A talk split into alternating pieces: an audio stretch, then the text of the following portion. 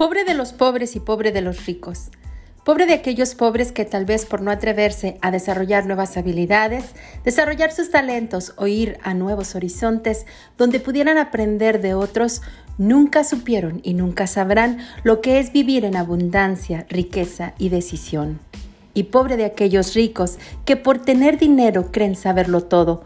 A final de cuentas, los dos son tan pobres por no atreverse a voltear a sus alrededores y ver que a pesar de su circunstancia de tener o no tener, hay otras cosas que sin dinero puedes lograr.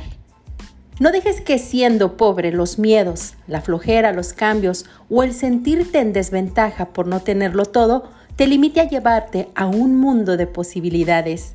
Y tú rico, no dejes que tu arrogancia, egocentrismo y vanidad de saber que lo tienes todo no te permita ver más allá de lo que realmente es lindo. Y no lo digo que son todos, pero es que este mensaje no es para todos. Es para aquel que es pobre, pero no se atreve, y para aquel que es rico y no se doblega, porque cree que lo tiene todo pobre de aquellos pobres y pobre de aquellos ricos.